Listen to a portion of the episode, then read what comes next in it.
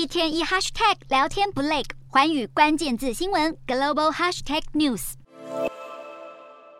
俄罗斯掌控下的乌克兰四大地区，今天连续第三天进行加入俄罗斯的所谓公民投票。前苏联加盟共和国哈萨克二十六号表态，不会承认俄罗斯透过假公投兼并乌克兰东部地区。乌克兰官员则指控，这场假公投其实是俄罗斯强制征召乌克兰人加入俄军的幌子。要动员当地居民将他们当成炮灰。自从俄罗斯总统普丁宣布部分动员以来，乌克兰年轻人离开被占领区的难度越来越高。梅利托波尔市的流亡市长费多罗夫呼吁市民尽快前往克里米亚，从那里逃往乔治亚或欧盟。另外，被俄罗斯和亲俄部队占领的卢甘斯克地区，据传已经开始广泛征兵，而且不同于俄罗斯联邦的部分动员，几乎所有十八岁以上的男性都被带走。在俄罗斯局部动员令下，被征召的第一批男性已经开始陆续抵达军事基地。英国国防部分析，俄军只会在军人指派的作战单位接受低阶初级训练，但许多被征召的部队缺乏军事经验。如此仓促地被推上战场，恐怕只会出现相当惨烈的人员耗损。